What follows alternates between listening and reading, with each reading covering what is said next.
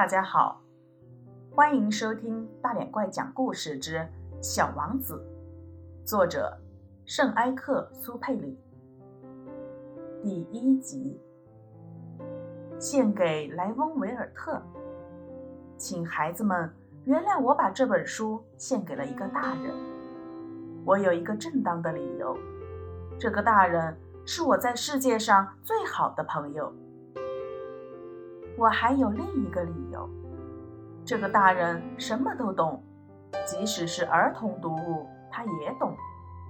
当然，我还有第三个理由，这个大人住在法国，他在那里忍冻挨饿，他很需要有个人安慰。要是这些理由还不够充分，我就把这本书献给这个大人曾经做过的孩子。每个大人都是从做孩子开始的。然而，记得这事儿的又有几个人呢？因此，我把我的献词改为“献给还是小男孩时的莱温·维尔特”。当我还只有六岁的时候，在一本描写原始森林的、名叫《真实的故事》的书中，看到了一幅精彩的插画。画的是一条蟒蛇正在吞食一只大野兽。叶头上就是那幅画的摹本。这本书中写道：这些蟒蛇把它们的猎物不加咀嚼的囫囵吞下，而后就不能再动弹了。它们就在长长的六个月的睡眠中消化着这些食物。当时，我对丛林中的奇遇想得很多。于是，我也用彩色铅笔画出了我的第一幅图画，我的第一号作品。它是这样的。我把我的这幅杰作拿给大人看，我问他们：“我画的是不是叫他们害怕？”可他们回答我说：“一顶帽子有什么可怕的？”我画的不是帽子。是一条巨蟒正在消化着一头大象，于是我又把巨蟒肚子里的情况画了出来，以便让大人们能够看得懂。这些大人总是需要解释。我的第二号作品是这样的：大人们劝我把这些画着开着肚皮的或者闭上肚皮的蟒蛇的图画放到一边。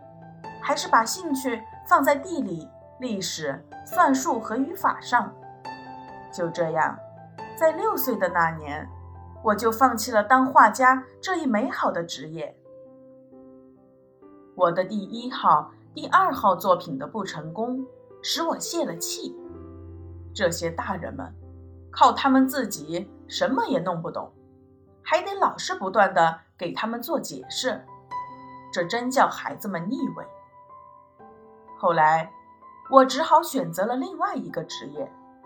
我学会了开飞机，世界各地差不多都飞到过。的确，地理学帮了我很大的忙，我一眼就能分辨出中国和亚利桑那。要是在夜里迷失了航向，这是很有用的。这样，在我的生活中，我跟许多严肃的人有过很多的接触。我在大人们中间生活过很长的时间，我也仔细的观察过他们，但这并没有使我对他们的看法有多大的改变。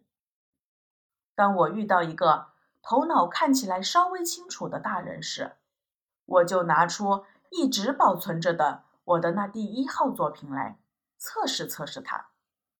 我想知道他是否真的有理解能力。可是。得到的回答总是：“这是顶帽子。”我就不和他谈巨蟒呀、原始森林或者星星之类的事，我只得迁就他们的水平，和他们谈些桥牌、高尔夫之类的，还有政治、领带呀这些。于是大人们就十分高兴能认识我这样一个通情达理的人。本集已演播完毕，感谢您的收听。我是超级大脸怪，我们下集再见。